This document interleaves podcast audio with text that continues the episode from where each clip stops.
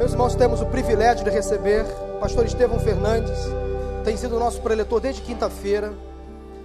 Não sei se você participou dos cultos de hoje pela manhã, de ontem, de sexta ou de quinta. Temos ouvido aqui mensagens tremendas que têm edificado muito o coração da igreja, as nossas famílias. Pastor Estevão Fernandes, se você não conhece ainda, é pastor da primeira igreja batista em João Pessoa, na Paraíba, uma grande igreja no Nordeste brasileiro. Tem um ministério muito focado na área de família. É um homem experimentado, além da formação teológica, também é psicólogo, com mestrado em sociologia. É um homem de Deus. Ele poderia, eu poderia aqui citar muitos, muitas virtudes dele, mas não há necessidade. Ele está me dizendo aqui. Mas eu quero dizer que ele é um homem de Deus que tem investido a sua vida no ministério pastoral, na formação de líderes e principalmente também no pastoreio de famílias. Pastor Eli, que Deus o abençoe, que o irmão seja usado mais uma vez pelo Senhor nesta oportunidade, tá bom? Deus abençoe. Obrigado. Meus irmãos, boa tarde ainda. É boa tarde. Boa tarde. Agora sim senti firmeza. Tudo bem com vocês? Não? Ah, gente. Primeiro domingo do mês, uma tristeza dessa. Vamos recomeçar? Boa tarde. Boa tarde. Coisa espontânea. Lindo, parabéns. Tudo bem com vocês? Agora sim, acredito. Que a graça e a paz do Senhor sejam sobre nós, hoje e sempre. Amém? Eu estava ali sentado, eu conversei com o pastor Paulo, ia trazer uma mensagem. Até que no passado eu trouxe essa igreja, mas para outro grupo, no outro contexto.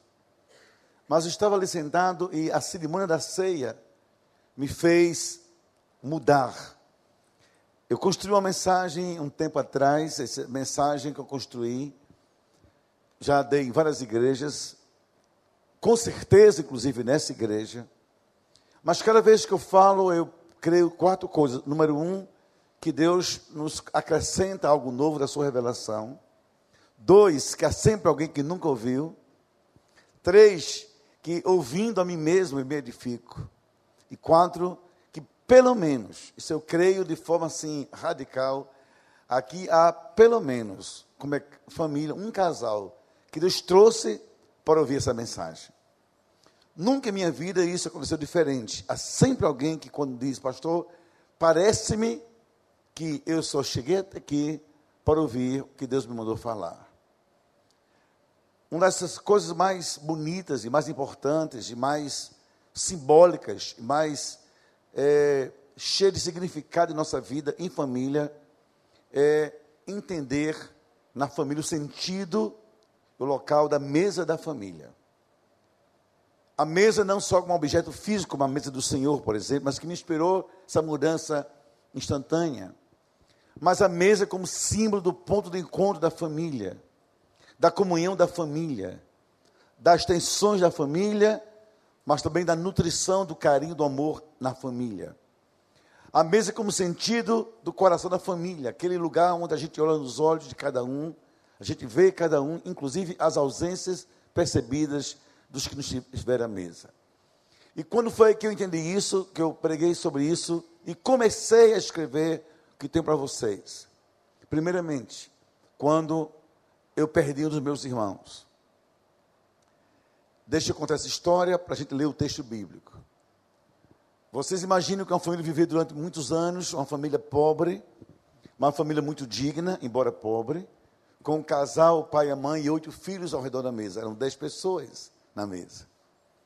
E ali a gente tinha a comunhão diária, café da manhã, cada um com o seu, o seu lugarzinho, o seu grito, sua expectativa, a sua idade, e também cada um com seus suas peculiaridades, seus abusos, suas teimosias, tudo na mesa. E de repente a gente amanhece um desses dias, numa segunda-feira, a família está reunida numa mesa de dez cadeiras e tem uma cadeira vazia. A gente saber que ela não seria mais preenchida. Pois é, queridos, escute bem isso. Nessa construção que eu tenho falado desde quinta-feira, da cultura contemporânea que atenta contra a família, como Deus pensou, contra o casamento, contra o casamento na perspectiva de Deus, contra a família como Deus quer que seja família. Não somente o quarto casal, mas a mesa, em primeiro lugar, onde o diabo entra desfigura, depois desfaz. Toda mulher que sabe que na sua casa, a mesa de visita, a mesa principal, é, digamos, um cartão, um cartão de visitas da família.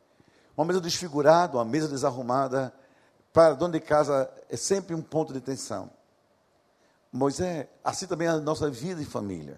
O que, é que o diabo fez? Criou um estilo de vida que ninguém se encontra mais na mesa. Perceberam?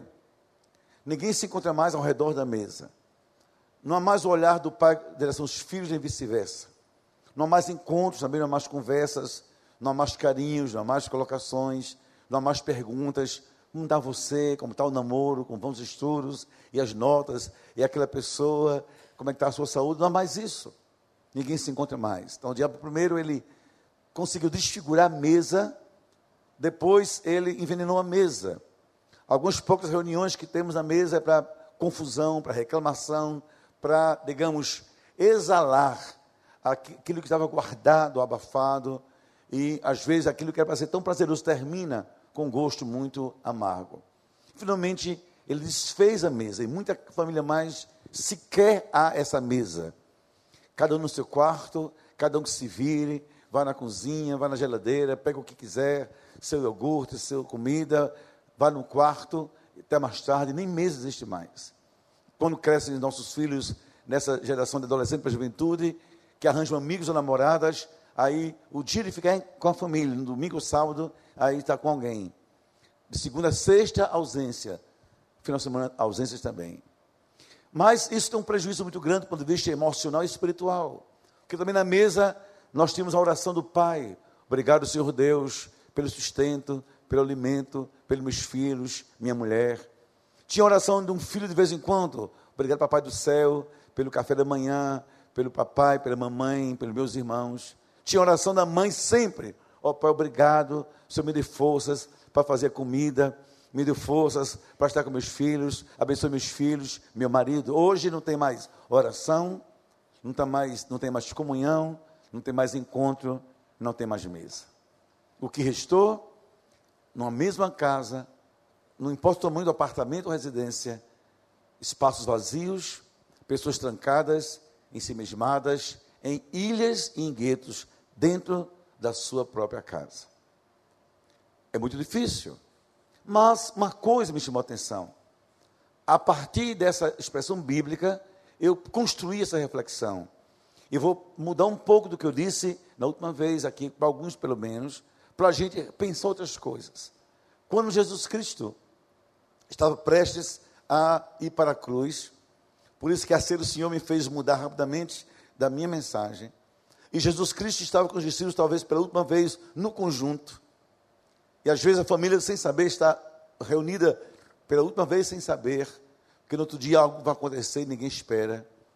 Jesus precisou de orar ao Pai, e foi no Getsemane, e ausentou-se e percebeu que na mesa do seu ministério, na mesa com seus discípulos, na mesa da sua vida como filho de Deus, havia um sabor amargo, um cálice muito amargo de se beber.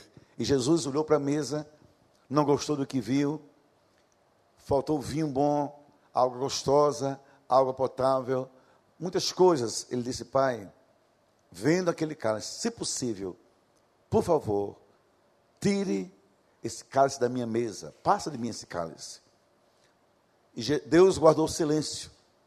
Mas há respostas que são silêncios, e há silêncios que são respostas. E no silêncio de Deus veio a resposta, Jesus sentiu a resposta.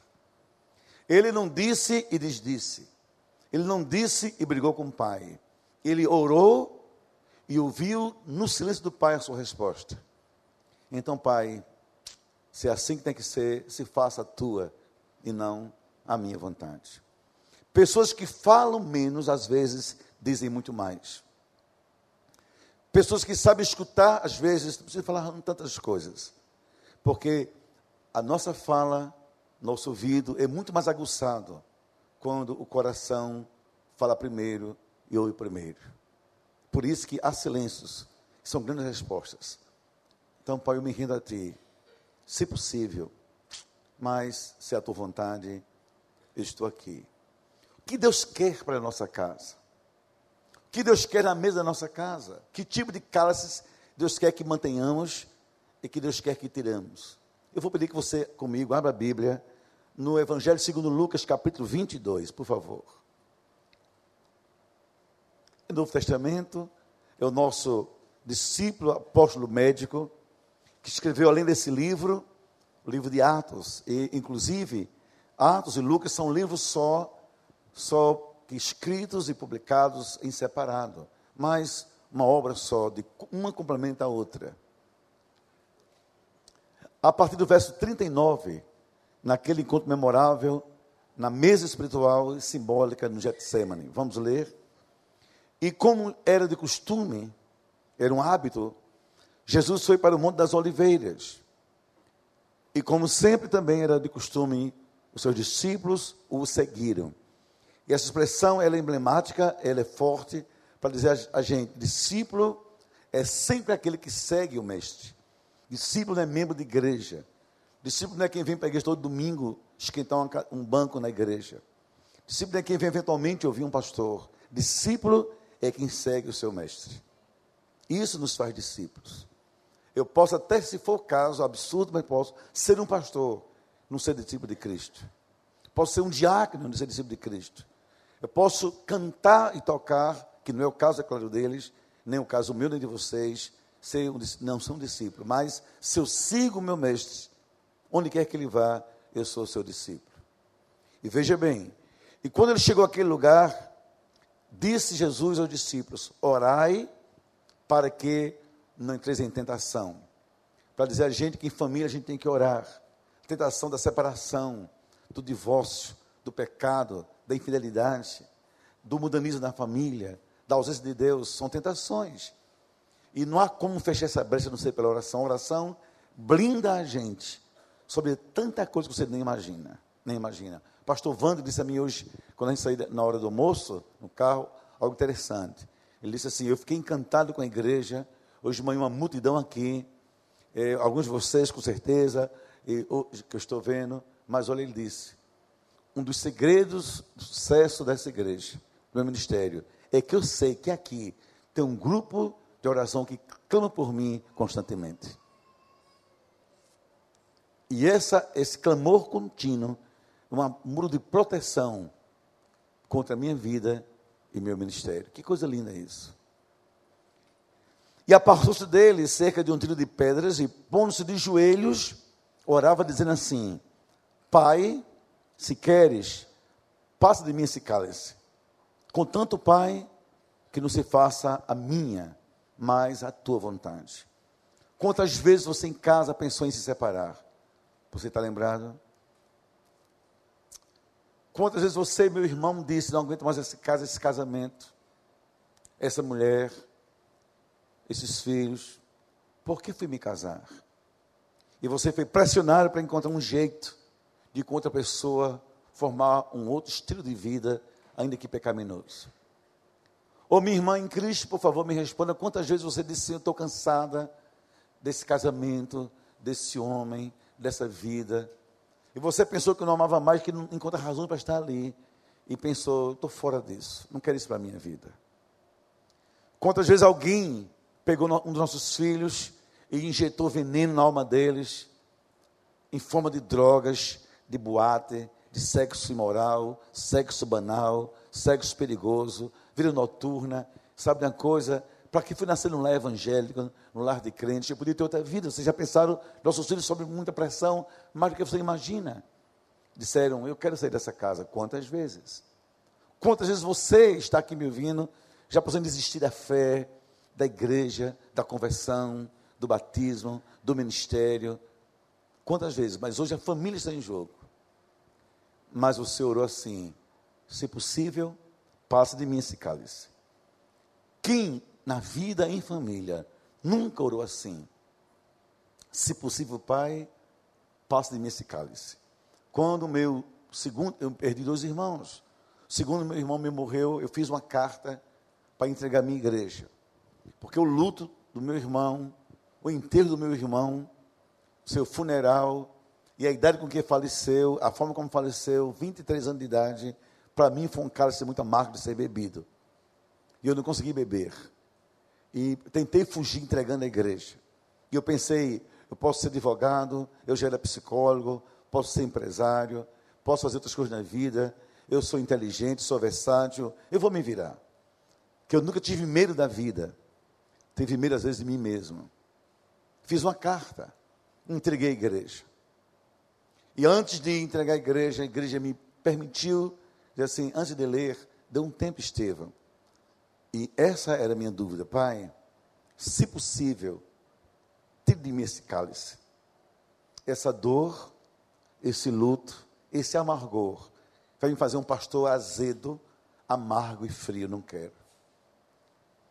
E Deus me fez bebê-lo, para dizer, às vezes, o gole da minha vontade no início é muito amargo, mas no final o refrescor vem para a sua garganta, que a minha vontade é sempre boa, agradável e perfeita.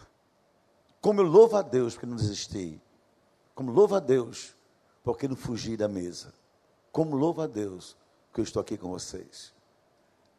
Pai, se possível, para longe de mim esse cálice. E eu alistei aqui, rapidamente, que nosso culto tem tempo, alguns cálices que fazem mal em nossa mesa conjugal, em nossa mesa familiar, na mesa de quem vive em família. Aqui eu quero atingir e alcançar, aliás, melhor dizendo, casais, solteiros, divorciados, separados, viúvos e etc e tal. Primeiro cálice que eu vou falar sobre relacionamentos, que a gente precisa tirar da nossa mesa conjugal, familiar, é o cálice da indiferença. Irmãos, escute uma coisa. Preste atenção a isso. Eu vou dizer, na força de uma experiência, de um pastor que é só pastor, que ama ser pastor, quer morrer sendo pastor, mas que colocou na sua vida a interface terapêutica, porque eu entendo que conhecer a alma humana é fundamental para quem quer lidar com pessoas humanas. Olha só, não tem, nas três dores maiores, vou falar só uma delas daqui a pouco, que a alma humana não foi programada para suportar. Deus não nos fez para o sofrimento. Deus não nos fez para certos casos. Deus nos fez para a vida plena e feliz. O pecado é que atrapalhou as coisas da nossa vida. Entre tantas coisas ruins, nossa alma não suporta a indiferença. A indiferença é a sensação de que nós não somos nada, não somos ninguém. Que viveu morrer tanto faz. Diferença é a sensação de que você é uma pessoa nula ao lado de outra. A diferença é perceber-se desnecessário ali. A indiferença faz com que você olhe para você, se sinta um lixo. Nem tanto lixo, que lixo ainda é lixo, mas quem sabe apenas o vapor de um lixo que passou. Mas nós somos capazes, nossas famílias, de lidarmos assim com os outros. Quando há aborrecimento, quando há uma crise, quando há uma dor, alguma coisa, e nós então colocamos na mesa da casa esse cálice. Indiferença. Faz de conta que você não é meu marido. Faz de conta que você não é minha esposa. Que você não tem corpo, não tem coração, não tem demandas, não tem desejos, não tem carências, não tem vontade. Faz de conta que nem lhe conheço, embora viva com você há mais de 20 ou 30 anos. E porque o filho fez algo errado, o filho maltratou os pais, ou decepcionou-os em alguma expectativa, faz de conta que não, você não é meu filho. Eu já recebi jovens, irmãos, e muitos, que bateram na porta da minha casa, do meu ministério, da minha igreja, deixa eu dormir aqui. Porque meu pai disse que eu fosse embora, que a partir de agora, filho dele, eu não era mais. Você imagine o que é uma família com esse tipo de cálice da mesa da família, indiferença. Imagine uma mulher indo para a cama se perguntando a si mesma, na hora de dormir, o que é que há que ele não olha mais para mim, que ele não fala mais comigo, que ele me trata desse jeito. Imagine que um marido, um homem, não importa a idade dele, se 30 ou se 50 anos, amargar assim, meu Deus, como é que essa mulher faz isso comigo? Estou ao lado dela, não olha para mim, não faz de conta que eu nem existo. Como é que eu estou vivendo assim? Agora imagina a dor de uma filha que ficou grávida precocemente lá no quarto e perguntasse a si mesmo: o cara não quer saber desse filho. Eu sei que eu errei, que eu pequei, mas quando eu estou grávida, o namorado foi embora. Meu pai me desprezou. Minha mãe faz de conta que eu não estou sofrendo. Porque família é lugar de sensibilidades, é espaço de vida. Ninguém se relaciona com outrem a não ser que perceba em si a importância desse outrem. Preciso dizer a mim mesmo, eu não sei viver sem Neide, não posso viver sem Neide, eu não quero viver sem Neide. Quando eu digo assim, eu não sei, não posso, não quero, estou dizendo assim, você tem um lugar prioritário no meu coração. Como é que eu trato de forma diferente quem é para mim prioridade? Não pode. Por isso, quanto antes, a gente tem que aprender a reolhar na mesa da família. Por que você não veio para o café, para o jantar? Cadê você que não ligou, que não telefonou? Cadê o abraço? Cadê o beijo? Cadê a palavra? Onde estava você? Senti sua falta no aniversário, ontem. Cadê você? Esse cadê você é uma antena. Você me faz falta, sua ausência eu noto. Mas triste da família, que algum dia é obrigado a viver nessa mesa com esse cara chamado indiferença. Ele maltrata e ele mata aos poucos. Quem se sente de necessário vai a si mesmo se consumindo aos poucos, até também para si perceber-se assim e desaparece. Pai, se possível, passe de mim esse cálice. Há um texto de Jesus Cristo, em Mateus 7, 12, que eu me impressiono. Ele diz assim: Estevão, Paulo, qualquer um de nós, ele diz assim: O que quereis que vos façam, assim fazei vós também. Quer atenção, dê atenção. Quer amor, dê amor. Seja amável. Quer presença, Seja presente. Que abraço, abrace. Mas não seja indiferente aos que Deus colocou na sua vida. O segundo caso vão ser apenas cinco. É o mais cruel. Aí sim, das três maiores reações pelas quais ou para as quais a alma humana não foi preparada para lidar, essa é a principal. É o cálice da rejeição. Todo ser humano é incapaz de sozinho ou sozinha lidar com esse tipo de dor. Rejeição. Nós não fomos feitos para sermos descartados, porque nós não somos descartáveis. Em nós valor intrínseco, porque somos imagem do, do Criador, também sua semelhança. Há um mistério, há um que em nossa alma. Há algo que você não percebe, não mensura, não define, mas que faz lhe sentir gente humanamente importante, gente que vive, que precisa ser percebido no mundo e notada como gente para estar para alguém. A vida humana é vida plena em estar para alguém. Olha, estou aqui com vocês.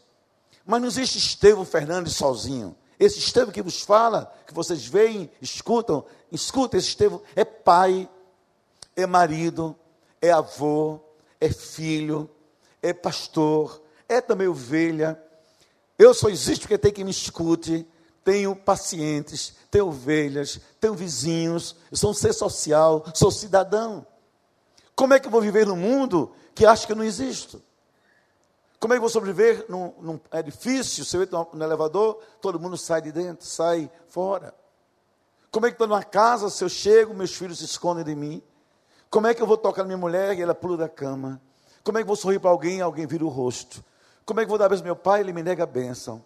Como é que eu digo, meus filhos vêm cá, eles saem correndo. Como é que meus netos de mim não se aproximam? Como eu vou lidar com isso? Pois a rejeição é essa sensação amarga, insuportavelmente amarga, em que alguém diz para você, silenciosamente: saia da minha vida, você não me serve mais. Histórias reais sobre isso são fantásticas. E quando eu lembro que a Bíblia diz, em 1 Coríntios 13, que o amor, sobretudo aquela parte final do versículo 8, o amor tudo sofre, tudo crê, tudo espera, tudo suporta. E eu me lembro de João Pessoa, nos anos 90, eu tinha mais ou menos 15 anos de ministério, quando eu lidei com um caso na minha igreja, muito concreto, real e doloroso, sobre rejeição. Em que um homem, quer dizer, falo, está perto disso, da minha, do meu próprio rebanho. Conhece outra pessoa, um homem casado, e já com um casamento com um filho, e com essa outra pessoa com quem ele, que ele conhece, ele se envolve emocionalmente. Depois se envolve fisicamente, sexualmente. De tal maneira que chega em casa, olha para a esposa com ele há mais de 15 anos, que lhe deram um filho, começa a ver nela o que ele nunca vira antes. Vê um corpo deformado, acha uma mulher feia, acha que é uma mulher gorda, uma mulher que não é do seu gosto, não vê mais, não vê mais com olhos de carinho, de sensualidade, para dizer que não sente mais por ela atração nenhuma, começa a se sentir mal em ter que dormir na cama com ela, dividir a casa com ela, de repente. E é claro que a mulher percebe isso. E a mulher, como ninguém percebe isso muito rápido, ela diz a si mesma: o que é que está acontecendo? Que ele chega e não fala comigo, que ela adormece na poltrona, no sofá, que ele sai aquela de manhã, não volta mais para casa, o que acontece mais? Que ele de mim se afasta constantemente. Até que ele chega para ela e diz assim, literalmente: Fulana, conheci outra pessoa, descobri a mulher da minha vida, estou saindo de casa. E os dois para o meu gabinete. Vocês imaginam, irmãos queridos, que essa mulher chora, entra em crise, só por uma coisa, não foi tanto pela, pelo que houve em si, de forma global, foi por uma parte. Quando ele disse assim para ela: olhe para você, não sinta mais nada. Olhe para você, não vejo mais ninguém. Toque em você, não tem reações. E o pior, para mim, você não existe mais. Dê licença. Ela disse, pastor, como? Se nós temos um filho juntos. Como se para ele eu dei minha vida, desde a minha adolescência. Como se eu lutei para ele se formar em direito.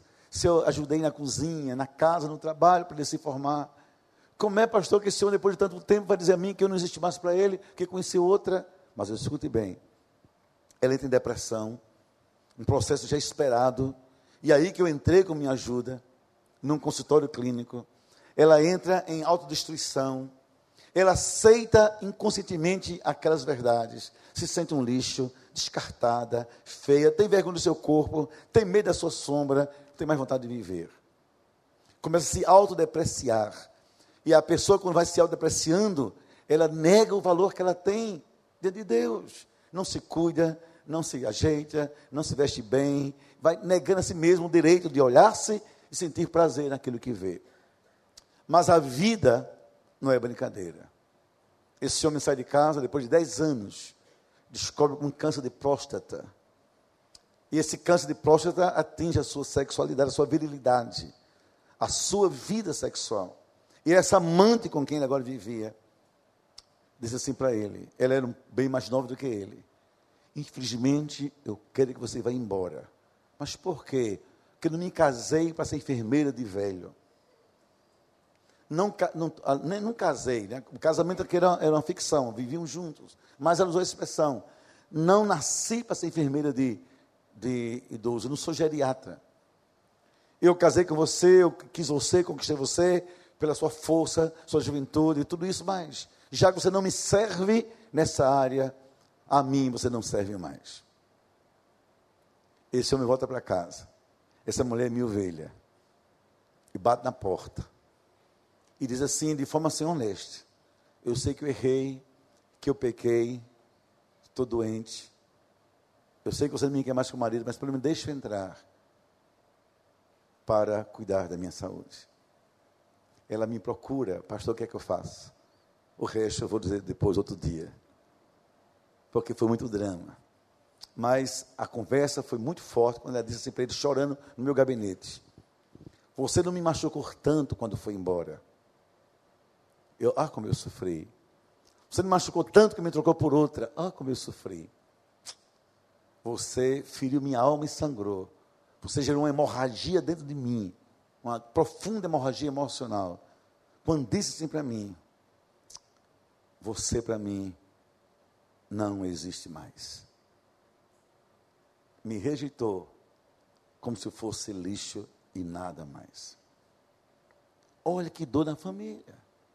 Vocês já pensaram quantos dramas a gente vive hoje no Rio de Janeiro, em São Paulo, no Nordeste do Brasil, no mundo, essa rejeição? Por que ele faz isso comigo? Porque ele me evita. Porque ela não quer que eu lhe toque? Porque ela me evita? Por que meu pai não fala mais comigo? Por que, mãe? O que é que eu fiz? Meu pai me botou para fora de casa? Faz de conta que não existe? Por quê? E quando as famílias vivem com esse cálice na mesa, e Jesus diz: Pai, se possível, Pai, tira de mim esse cálice. E a gente vai dizer: Senhor, eu não quero esse cálice na minha vida conjugal, nem familiar, não quero, não quero. Não aguento. Porque família é lugar de esperança e vida. Família é lugar onde a alma da gente se coloca por inteiro. Um lugar no mundo. Não é igreja, não é escritório, não é consultório, não é trabalho, nem é amizade. Um lugar do mundo onde você se desnuda por inteiro é na vida em família. Onde a alma é completa. Nas alegrias também nas dores. Nos sabores da mesa e nos dissabores também na mesa, nos seus cálices amargos. E, gente, obrigar outro a beber esse cálice é um pecado muito grande em nossa vida. Muito grande. Muito grande. Terceiro cálice é o cálice da, literalmente, da intolerância. A vida humana é vida de relacionamento de desiguais, de diferentes.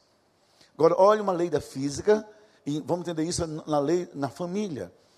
Quanto mais próximos dos corpos estão, mais perto eles estão de atritos, de possibilidades de atrito. Tudo que é muito próximo é potencialmente fácil de atrito. Quando vem um atrito, quanto mais intensos são os atritos, mais arranhões vão gerar nesses corpos. E quanto mais um bate no outro, mais arranha o outro intensamente. Quanto mais isso vai acontecendo, mais o arranhão vira ferida, vira sangramento. E sangramentos não curados geram doenças graves, por hemorragias por anos. Porque nós temos que aprender a viver de forma tolerante com as diferenças dos outros. Mas em família geralmente tem essas coisas. Não suporto isso em você. Se você quer ficar comigo, você tem que mudar. Não sente aqui desse jeito. Como você é, eu rejeito, eu me aborreço, eu não suporto. Então a gente começa a construir uma vida perigosamente é, maligna, em que a gente precisa manipular o outro para ser como nós, para poder suportá-lo em nossa convivência perto de nós. Como pode ser assim? Primeiro erro: pessoas imperfeitas não têm o direito de dizer dos outros perfeições. Cada um de nós tem seus defeitos. Todos nós, eu e você, que não há ninguém, em absoluto ninguém, que diga de si mesmo: meu modo de viver, de pensar e de ser é o modo ideal de vida. Temos o que a gente chama de idiosincrasias, aquelas coisas bem nossas, aqueles abusos, aquelas, aqueles venenos, aquelas coisas que somente suporta quem nos ama. Mesmo assim, a gente é capaz, diabolicamente, infantilmente, doentilmente, de querer que os outros se, moldem a como somos. E se não são, nós não suportamos. Então imagine, deixar a mulher, porque não gosta dela se vestir, a forma de se vestir. Deixar o marido, que não gosta da forma dele falar. Não suportar algumas coisas. Como? A vida dois, em família, é um convite aqui que temos um ponto em comum nas diferenças. Eu disse ontem à noite, não repito agora porque ela não está aqui nesse horário. Como eu e minha mulher somos diferentes em tudo. Só temos igual mesmo, o mesmo Deus, nossos filhos, nossa igreja, nosso amor, o resto é tudo diferente. Eu homem e ela mulher, isso é uma diferença muito radical. Eu pragmático ela sensível. Eu racional, ela viaja na maionese da vida. Ah, Jesus. Dia de namorada, ela já amanhece sonhando com um buquê de flores. E daqui que eu penso na flor, o dia já terminou. Eu não esqueço dela, mas da flor geralmente esqueço. Chega na mesa, ela, até hoje somos nós dois que quer que ora de mãos dadas. E quando eu vou dizer, ó oh, Deus, ela vai por debaixo da mesa e pega a minha mão. Ah, e vai para a praia e passear de mãos dadas. É lindo, mas às vezes eu esqueço. Eu penso que o importante é estar junto, ela quer a mão. Nada na minha, minha mulher é fantasticamente diferente. Nada que eu lhe dê tem nenhum sentido, a não ser que eu escreva uma carta. Você imagine se eu tenho uma alma de pé de caminho, só mandando carta para Cabral, só mandando carta para o rei de Portugal. Mas é assim. No Natal eu fiz os seus irmãos uma loucura. Um ano desses eu sou um pastor vivo da igreja. Não tenho outro emprego a não ser o meu salário da igreja. Escuta uma coisa. Eu passo um ano. Quando nós fizemos 25 anos de casados, aí eu comprei uma joia para ela. Ela tem sido assaltada no consultório. Ele é médico, é, é nutricionista, aliás. E um assalto, lhe roubaram tudo. Aí um amigo meu tem uma loja de joias eu comprei, passei 12, pré, 12 cheques pré-datados. Você imagina, de janeiro a dezembro. Um ano de sufoco por cada mulher que eu amo. Para no dia 5 de março dar o aniversário dela, eu guardei aquela joia. Aí eu cheguei de manhã, disse, Neide, meus parabéns. Aí eu botei de lado da cabeceira da cama aquela caixa de joia. Dentro tinha um anel lindo que eu nunca compraria para ninguém, a não ser para ela, nem para mim. Nem minha mãe ganhou e a galeguinha ganhou assim. Eu deixei lá caladinho. Botei, mandei fazer um enfeite na, na, na embalagem, uma decoração especial, laço, coração. E eu disse assim a mim, ela vai ver. Ela vai vir e vai dizer, uau, como ele me ama. Aí eu vou trabalhar, vou para a igreja, vou de noite, está no mesmo canto. Me deu uma frustração. No mesmo, do mesmo jeito, só que já tinha caído o primeiro cheque. É, que eu comprei em janeiro, que já tem ali, já ia para o segundo, fevereiro e março. O primeiro tem ido embora. Aí eu fiquei, fiz que não vi nada. O homem sabe dissimular, não muito bem. Aí vou lá entre casa, tal. Eu, Neide, diga, tudo bem? Tudo. Você arrumou o quarto hoje? É, arrumei de uma geral. E aí, alguma novidade? Não, não vi nada, novidade não. Você não viu uma caixa assim pertinho da cabeceira? Vi, o que é isso? Neide, você não viu a embalagem? Vi, parece um presente. De quem? Neide, é meu, é para você, meu presente. Ah, não percebi não, não vi nenhuma carta. Eu digo, mulher de Deus, em nome de Jesus, não tire meu juízo. Você quer uma carta, eu compro um anel, compro uma joia, dou 12 cheques, pago o primeiro, você quer um bilhete? É, sem o bilhete, eu nem vou abrir para devolver. Ah, meus irmãos, como eu pensei em fazer uma, uma cena mais radical. Mora no oitavo andar moral do edifício. Como eu pensei assim, não, não pensei, deixa para lá, deixa para lá. Nem pense comigo. Aí eu fui revoltado e peguei a caixa e dei para ela. Olha, eu te amo. Ela disse, muito obrigado. Foi meu amor, eu sei, muito obrigado. Agora abre, você cadê o bilhetinho? Eu tive que pegar um papelzinho, nem do meu coração. Seus lábios são de mel. Você é minha paixão, sua casa é meu hotel. Essas coisas assim de poeta, poeta de minha tigela. Aí ela abriu e disse: Que coisa linda a bilhete. Pegou o bilhete e guardou num cantinho. Aí foi abrir a joia. Aí, claro que ela gostou. Ela disse assim para mim, na minha cara: Eu gostei muito desse anel. Mas eu gostei muito mais do bilhete que você me deu.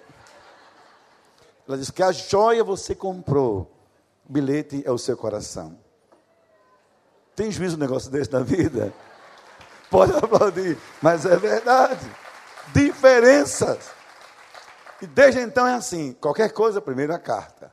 Primeiro a carta. Olha, tem centenas de cartas, bilhetes, porque senão nada eu dou. Também ela começou a ganhar menos coisa na vida, porque não tem tempo de escrever muito o tempo todo. Mas aprendi com ela isso, diferença. Agora, eu falo sobre uma coisa mínima, vamos pensar comigo, coisa radical.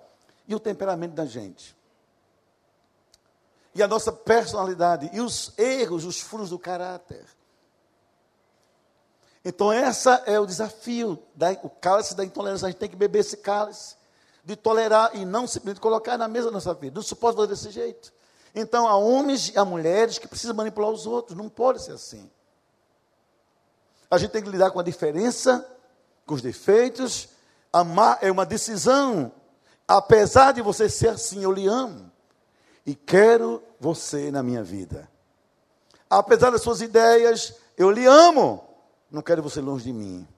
Então, Senhor, me ensina a beber esse cálice, eu não vou viver, Senhor, sendo intolerante com quem vive na minha vida. Como é que é o seu grau de tolerância para com a esposa, quando ela lhe contraria, com o marido, quando ele age de forma diferente do que você esperava. Com seus filhos, como eles tomam rumos diferentes na vida. Como você lida com isso? Agora escute, como a gente lida em casa é como a gente lida na vida, na igreja, no nosso dia a dia. Sempre assim. A Bíblia diz assim, olha, revestir-os, pois, como eleito de Deus, santos e amados, ternos de afetos de misericórdia, de bondade, de mansidão e de longanimidade, suportando-vos uns aos outros em amor. Ou a gente é assim, ou fica muito amargor em nossa mesa conjugal. Penúltimo, o cálice da ingratidão. Eu estava estudando sobre gratidão há algum tempo, que eu vou escrever sobre isso. E eu descobri, depois de estudos, né, é, pensar, ler muitos autores, ler muitos psicólogos, muitos teólogos, sobretudo, mas teólogos que têm uma interface com a psicologia, que pensam Deus à luz também de, dos dramas humanos, eu acho isso bonito, os dramas humanos à luz da revelação divina também. Que uma das coisas que mais revelam quem somos por dentro é o senso e a postura de gratidão ou ingratidão. Caráter da gente, coisa simples, o pastor Paulo sabe mais do que eu, vou só dizer, porque estou aqui na frente, mas quero saber mais, procure a ele. O que é personalidade? É o conjunto de quem somos. Nossas características básicas: pensamento, jeito, reações, roupa, gosto, cores, etc. Isso é o que somos como todo, uma coisa mais genérica ou geral. O nosso caráter é a essência de quem somos. Essa essência se revela é, na nossa qualidade moral de vida e ética de vida. Tem a ver com verdade, honestidade, fidelidade, lealdade, ou o mau caráter, mentira, deslealdade, infidelidade, etc. Mas não para só aí. Tem a ver também com senso de gratidão, de gratidão e também de reconhecimento dos outros na nossa vida. Pessoas ingratas revelam um caráter falho, deficitário, mesmo se dizendo crentes, estando na igreja. E o temperamento é como nós reagimos diante das pressões da vida, das situações diversas. As reações são temperamentos. Quem somos é o caráter. E o que nos edifica no mundo é a nossa personalidade. Ingratidão. Como é que um homem pode ser ingrato a uma mulher que o ama? Como é que uma mulher vai ser ingrata ao marido que a ama? Como é que um filho vai ser ingrato aos pais que trouxeram para o mundo? Como é que eu, depois de Olha só, 39 anos de casados. Conheci minha mulher, era uma adolescentezinha, tinha 14 anos de idade, 14 anos e meio. Somos hoje adultos, porque uma mulher vai parecer mais nova, com um corpo mais elástico e aparentemente mais atraente. Eu vou trocar minha mulher por outra só porque é mais nova. Como? Como? Vou dizer o quê? E a história da vida? E a história das lutas dela comigo? As lágrimas que ela derramou por mim, comigo, chorou por mim, chorou comigo. Não vale nada só formas de corpo, só estética corporal, só toques de sensualidade. Que loucura é essa? Como é que eu vou me informar, vou ver minha vida, esquecer o pai que me gerou, minha mãe que me gerou? Como me explique? A minha mente não entende isso. Como é que sou capaz de estar aqui na igreja cantando, orando, dando a Deus aleluia e glória, e deixei em casa meus pais solitários, desprezados, doentes, abandonados? Como? Que insanidade é essa da nossa mente? Como? Eu não consigo entender. Como é que um homem de Deus, um homem crente, é capaz de estar na cama com outra mulher? deixar sua em casa, e às vezes ela está em casa cuidando para a chegada dele. Cuidando da casa, dos filhos que geraram, do gosto dele, do que ele gosta de se alimentar, e ele com outra de forma assim irresponsável, consequente, pecaminosa, nojenta até como. Irmãos, então uma coisa na nossa família que a gente precisa tirar da mesa, esse cálice com gosto da ingratidão. Poucas vezes na minha vida, poucas vezes eu fui vítima de é, quase violência física, mas nunca vez foi essa. Minha igreja tem um trabalho, eu quero levar o pastor Paulo para ele conhecer, que a gente chama de cursilhos. O termo em espanhol para dizer curso de final de semana. Esses cursilhos, na minha igreja, são fábricas para novos crentes. Levo 120 homens, sempre pelo menos a metade não crentes. Pelo menos 60 tem que ser não crentes, entre católicos, espíritas ou qualquer outra religião. Geralmente, todos voltam convertidos. Eu batizo 200 por ano vindo dos concílios. Tenho concílios de homens, jovens e de mulheres. São dois por ano. Minha igreja gira torno desses eventos, pontes, das células dos seus ministérios. Agora, olha só. Acaba um concílio desse um homem ímpio se converte. Literalmente. E ao se converter, ele decide, olha essa história fantástica. Ele me procura para dizer, pastor Estevão, naquele curso ele contou, eu só frequento missa, como todo bom católico, tenho um escapulário no pescoço, tenho um crucifixo no pescoço, tenho minhas devoções, mas e daí? Há anos que eu tenho outra mulher fora de casa, há anos que geri outra relação, há anos. Minha mulher sofre muito. E nesse cursilho, quando eu falo sério sobre o homem, a vida e Deus, eu entendi que estava errado. E decidi romper com esse, essa relação, voltar para casa.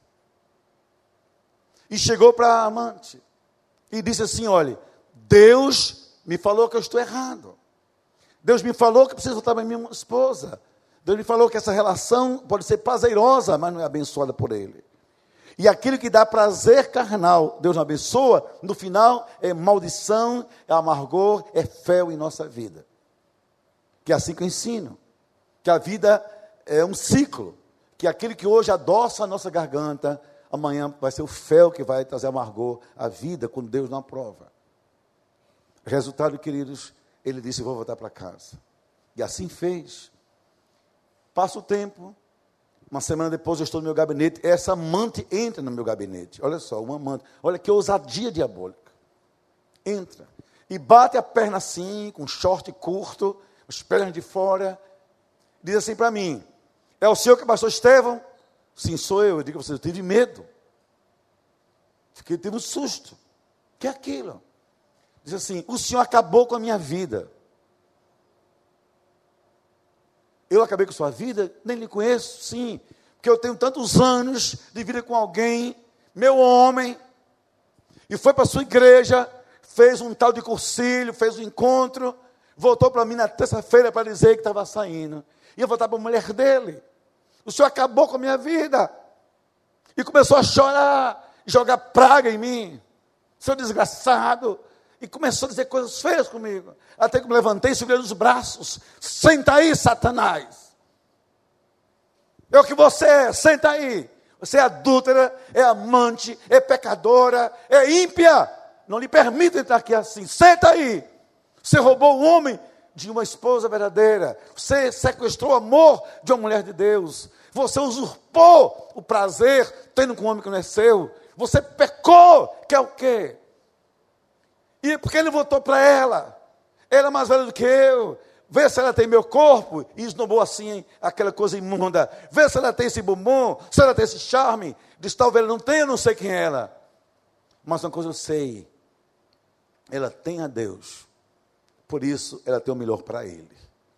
E tem uma coisa, se você não sabe. Ele me procurou antes disso. Ela mudou de cor. Disse a mim, pastor, eu estou voltando para minha mulher. Porque lhe devo gratidão é a mãe de meu filho, lutou por mim, viveu por mim. Como é que eu fiz isso com ela? Como é que eu fui capaz de trocá-la por uma mulher que eu nunca vi, só vi o corpo que me seduziu? E disse assim para mim: ainda que ela não seja tão nova quanto essa amante, mas ela é a mulher que Deus colocou na minha vida, eu lhe devo gratidão. Descobri o amor, porque a gratidão descobre o que a ingratidão encobre que a poeira da ingratidão encobre valores, virtudes, sentimentos. E a gente só vai descobrindo quando sabe dizer muito obrigado pelo que você fez na minha vida. Por isso que Paulo diz em Colossenses 3,15, simplesmente assim: sede agradecidos. E quero eu terminar, filho, nesses cinco minutos que me restam, dizendo a você que outro caso que a gente tem que quebrar na mesa da família, porque senão esse é o mais amargo de todos. Junto com a indiferença, a rejeição, é a solidão. Ninguém casa para viver sozinho. Ninguém gera filhos para deixá-los doentes, neuróticos na solidão da vida. Toda esposa aqui que me escuta, quando casou, tinha em essência só um objetivo, em essência, e um sonho. O sonho ser feliz e o objetivo, viver com seu marido por toda a vida. Com ele dividir sonhos, projetos e existência. Alguém do seu lado. Como de repente está casado e está só. Homem do mesmo jeito. Feliz? Uma mulher do meu lado. Para dividir comigo sonhos, projetos e sentimentos. Então a pior solidão desse cara é ser solidão a dois. Você está casado e sentir-se sozinha. Está casado e sentir-se sozinho. Ter pai e sentir-se órfão dentro de casa. Isso exaure a gente aos poucos. Numa exaustão de alma. Num sufocar de sonhos. Numa agonia de vida. Melhor, sempre diz a Bíblia, serem dois do que um. A gente tem que aprender a voltar em casa, dar as mãos, dar um abraço, trocar olhares e dizer a frase mais mágica dessa vida, mais mágica. No sentido aqui, mágica não é esotérico, é força simbólica, é essa. O que é que eu posso fazer por você? Você imagina hoje à noite, hoje à noite, o esposo em casa, sentindo algum tipo de constrangimento, de dor, de problema, ouvir a sua esposa, filho, o que é que você tem? Que é que eu posso fazer por você? Conte comigo. Imagina a esposa passando algum tipo de provação, às vezes uma dor na mama, uma dor na alma, um medo do amanhã, sei lá. E ouvir do seu marido, filha, estou vendo você assim, como eu posso lhe ajudar? Imagine hoje à noite seu filho abre a porta para você, pai e mãe, e ouvir de vocês. Papai está aqui, perguntando: que é que eu posso fazer por você? Pai, se possível, passa de mim esse cálice. Que Deus quer que a gente tire da nossa mesa a indiferença no seu amargor. Absolutamente tire. A rejeição no mal que faz. A ingratidão terrivelmente pecaminosa que agoniza a gente. A solidão. Meus irmãos, sabe por quê? Coisa boa é dizer: Deus colocou sabor na mesa da nossa família. A minha oração nessa noite de ser o Senhor é que aquele que bebeu o amargor da morte por nós, coloque sabor em nossa vida conjugal e familiar. Seja Ele, com a sua graça, o doce que nos refresca a garganta da vida e a graça que nos diz: vale a pena continuar com você. Deus abençoe todos. Em nome de Jesus, amém, amém.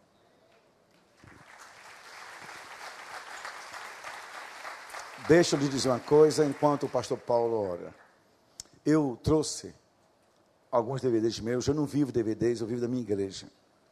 Mas sempre alguns casais pedem para em casa trabalharem as mensagens. E esse DVD só tem uma função, é você chegar em casa, sentar, reouvir tudo isso. Sobre família, sobre vida e família. E se você, por acaso, veio aqui à igreja e não pôde, nem se lembrou, já deu até sua oferta, você pode dizer lá na mesa assim, olha, eu já dei minha oferta, não tenho dinheiro, posso levar um? Pode levar, não tem nenhum problema. Eu não faço comércio, o que eu quero é abençoar, abençoar a sua vida. Vidas abençoadas, famílias abençoadas, igrejas fortalecidas. Obrigado, foi um prazer grande estar com vocês. Pastor Estevão e Neide voltam amanhã de manhã para João Pessoa. A nossa gratidão, Pastor Estevão, pela sua vida. Que Deus o abençoe. Leve em paz e em segurança. Obrigado. Pastor Estevão Fernandes. Meus irmãos, nós vamos orar nesse momento, agradecendo a Deus pelo culto desta tarde e nos despedindo com a palavra que recebemos aqui. Ah, tenho certeza que Deus falou profundamente, diretamente a algumas pessoas aqui nesta tarde. Pessoas que estão enfrentando um sabor amargo aquele gosto azedo na boca, aquele dissabor, aquele azedume mesmo. Minha oração é que Deus, nesta tarde, noite, dê a você uma nova perspectiva, um novo sorriso, uma nova esperança.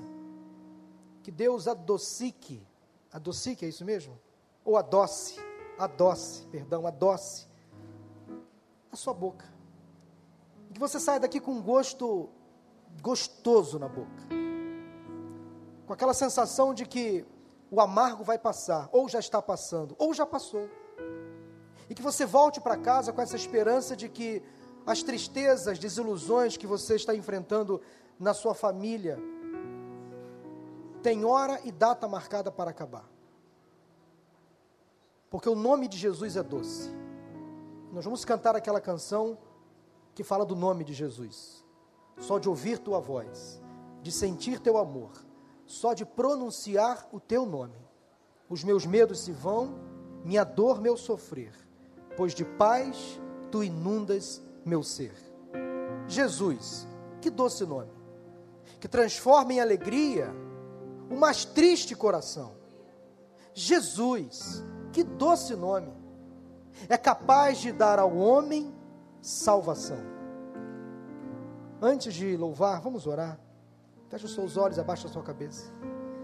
E permita que esse doce nome de Cristo invada hoje o seu coração, a sua alma, que transforme a sua casa, o seu casamento e a sua família. E que você volte para a sua casa sentindo esse aroma gostoso, esse perfume que vem deste nome, Jesus Cristo. E esse doce nome que ele invada o seu coração, a sua alma, e como disse, transforme o seu coração, o seu casamento, a sua família neste dia. Deus, eu coloco a vida desta pessoa em tuas mãos. Tu falastes, ó Deus, ao coração do teu servo, a igreja, nesta tarde. Pessoas aqui que estão experimentando um amargo no seu casamento, na sua família, nas suas relações humanas, Senhor. Pessoas que entraram aqui hoje, quem sabe, tristes, deprimidas, pensando que é o fim, pensando que não há mais solução para o problema que se instalou. Ó oh Deus, agora em nome de Jesus eu creio, Tu és o Deus Todo-Poderoso, faça o milagre, traz a restauração, a cura, o refrigério, e que o doce nome de Cristo possa entrar agora neste pensamento, nesta vida, e transformar esta realidade em nome de Jesus. Este caos que se instalou, este momento de incerteza, de insegurança, de indiferença, de rejeição, que sejam transformados pelo doce nome de Cristo, pela presença transformadora do Evangelho de Jesus Cristo. Nós oramos agradecidos em nome de Jesus. Amém. Deus te abençoe.